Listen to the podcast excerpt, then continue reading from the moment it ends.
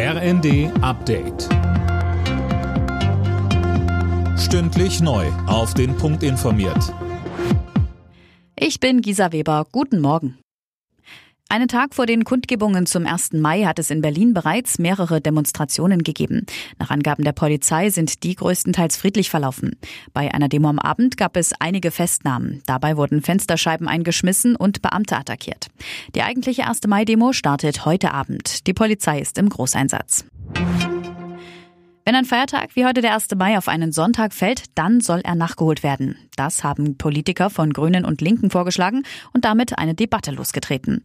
Sönke Röhling, bei den Gewerkschaften stößt das auf verhaltene Zustimmung. Ja, je nachdem, wo man hinhört. Einige DGB-Landeschefs sagen, darüber sollte man ruhig nachdenken. Andere mahnen dagegen zur Vorsicht.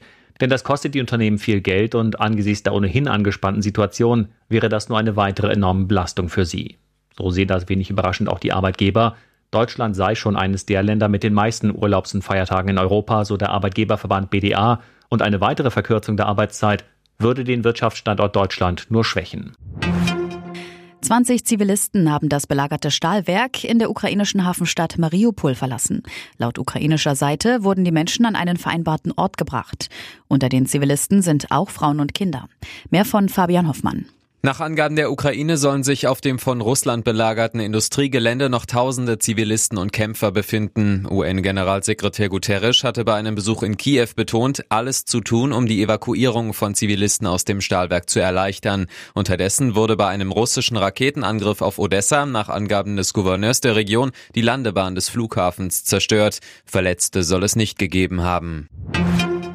In der ersten Fußball-Bundesliga hat Mainz gegen Bayern mit 3 zu 1 gewonnen. Außerdem spielten Dortmund Bochum 3 zu 4, Hoffenheim Freiburg 3 zu 4, Augsburg Köln 1 zu 4, Stuttgart Wolfsburg 1 zu 1 und Bielefeld Hertha ebenfalls 1 zu 1. Alle Nachrichten auf rnd.de